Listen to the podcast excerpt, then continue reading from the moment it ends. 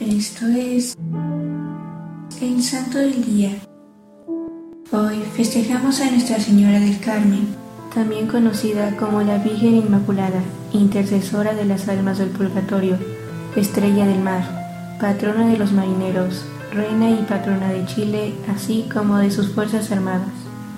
La historia de la Virgen del Carmen nace con el profeta Elías en el Antiguo Testamento.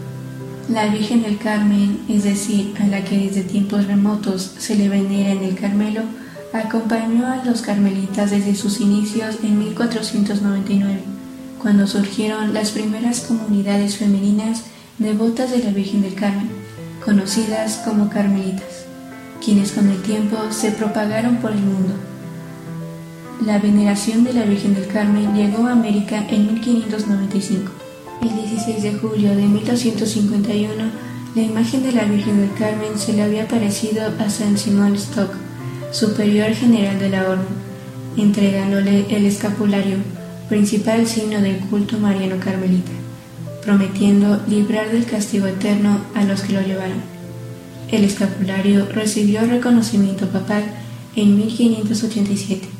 En el siglo XIV, la Virgen se le apareció al Papa Juan XXII y le prometió ayuda contra sus adversarios si otorgaba una nueva aprobación a los carmelitas. La Virgen también prometió la salvación de los carmelitas profesos y de los devotos que llevaran la señal del hábito o el escapulario y cumpliesen prescripciones de oración y en caso de que correspondiese a su estado canónico de castidad.